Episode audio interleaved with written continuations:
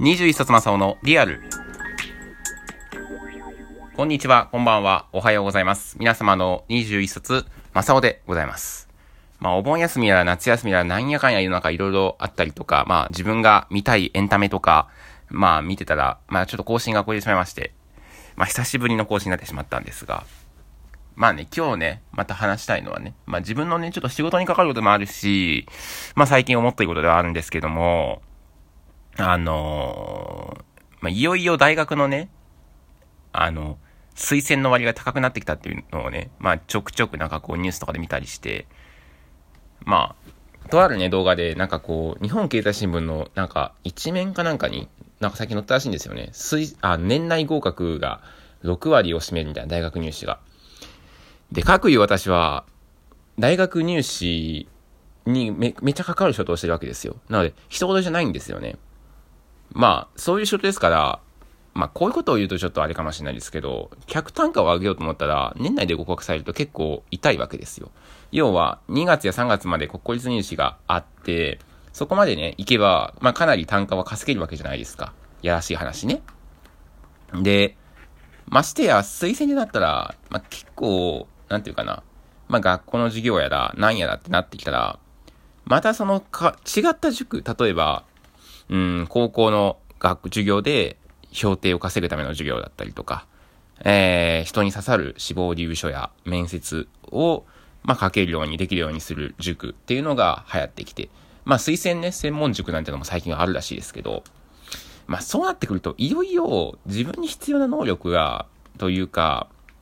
すげえめっちゃ大学に詳しいとか、すげえめっちゃ教科の勉強、まあ入試の傾向を知ってるっていうのは、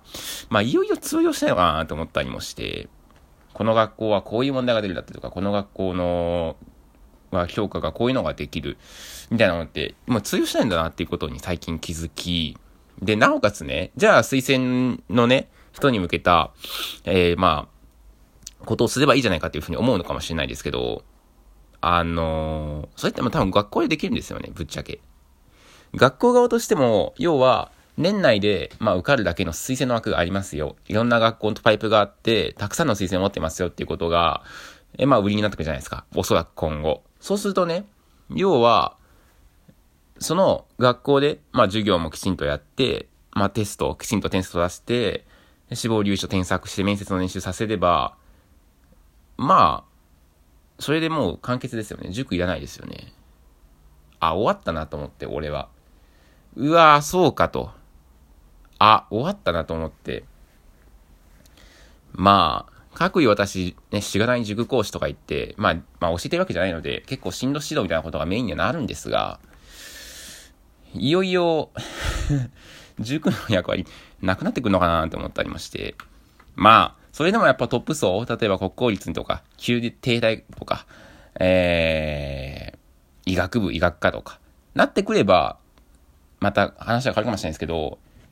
あの、それってでも結構もしかしたら専門塾みたいな、例えば、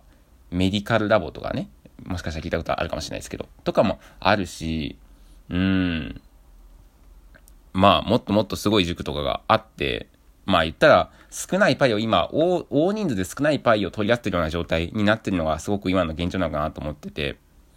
で、じゃあその中でね、まあ会社がどう生き残っていくかっていうのは、また会社の人が決めてもらうとして、まあちょっとずつね、施策もあったりはするんですよ。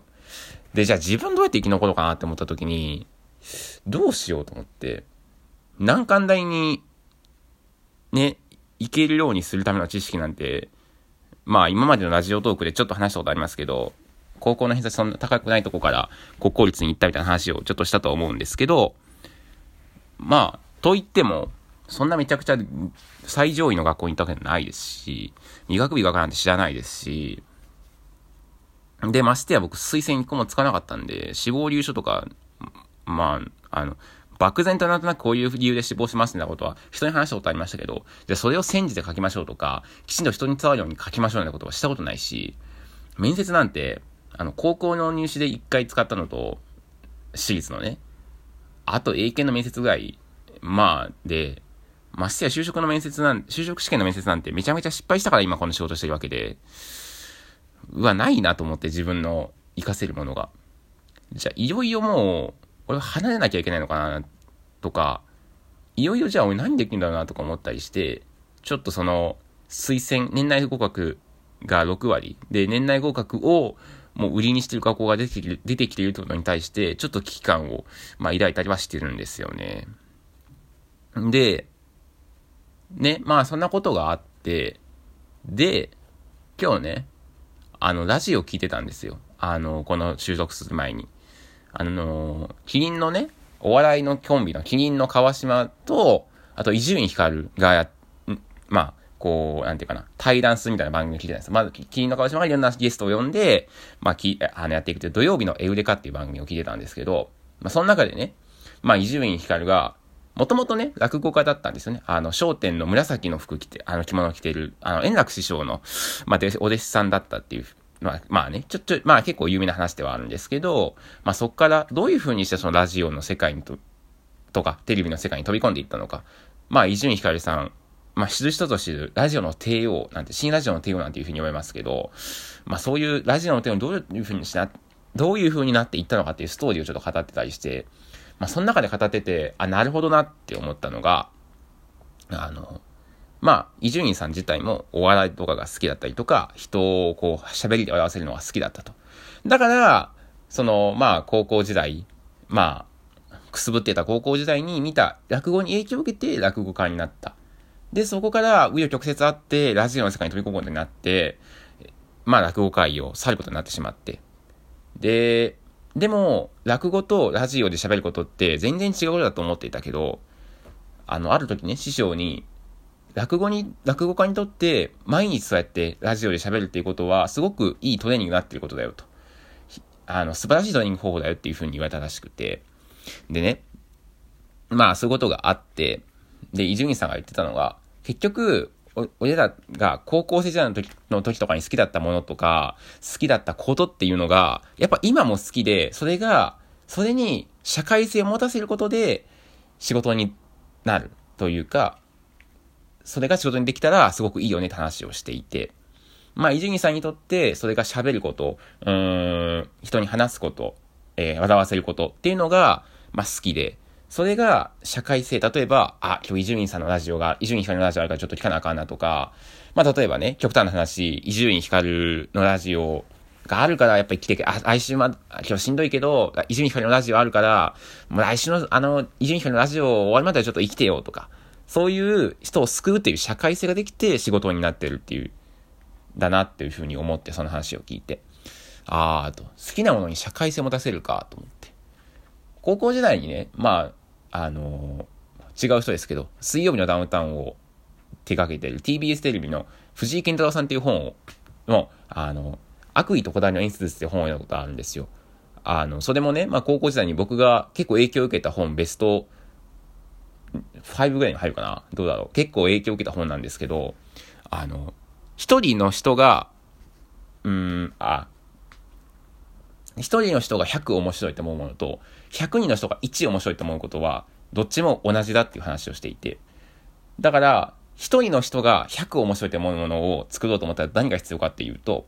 好きなもの、自分が好きだと思う情熱だったりとか、好きっていう思う思いを人に伝えること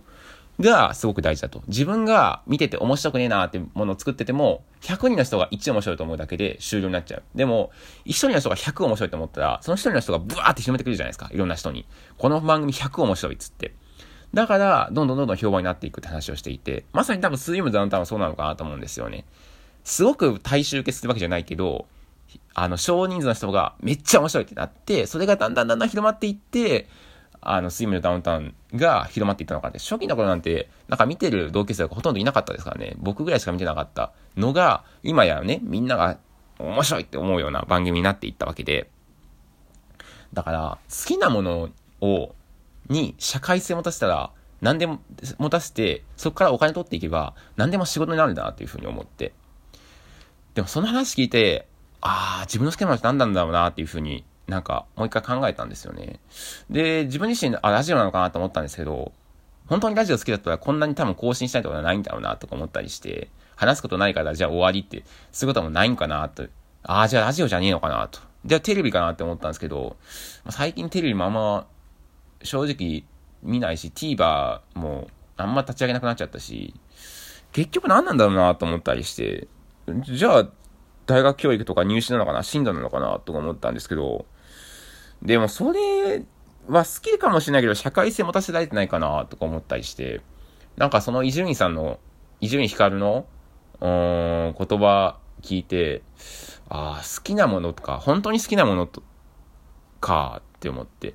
多分本当に、伊集院光はそれが本当に好きだから、今仕事として、アジオの帝王って言われるくらい、あの、すごい人になったんだろうなと思って。まあ、何々の帝王って言われるほどではないかもしれないけど、何かね、こう好きなもの、まあ好きなものを仕事にするなんてこともあるかもしれないですけど、まあやっぱね、こんだけね、人生の大半を占めるね、時間、うん、大半を占める、まあ仕事ってものにおいて、まあ嫌いなものだったりとか苦手なものをする必要ってマジでないよなと思って、最初はね、この塾講師の仕事も、まあ、一緒にこう何かを教えたりとか、まあ話すことっていうのは、まあ割とそ、まあ、大人数の前だと難しいけど、少人数だったら割と得意なのかなっていうふうに思ったんで、この仕事始めたんですけど、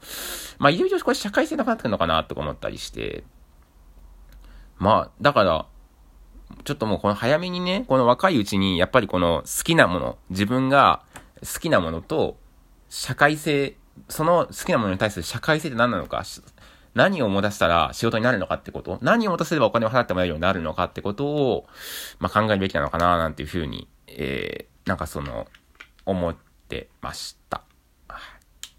まあちょっと長々とね、話になってしまいましたけど、今日はここまでにしたいと思います。ぜひ Twitter と、えっ、ー、と、等のフォローもお願いします。今日はここまで。Thank you for listening.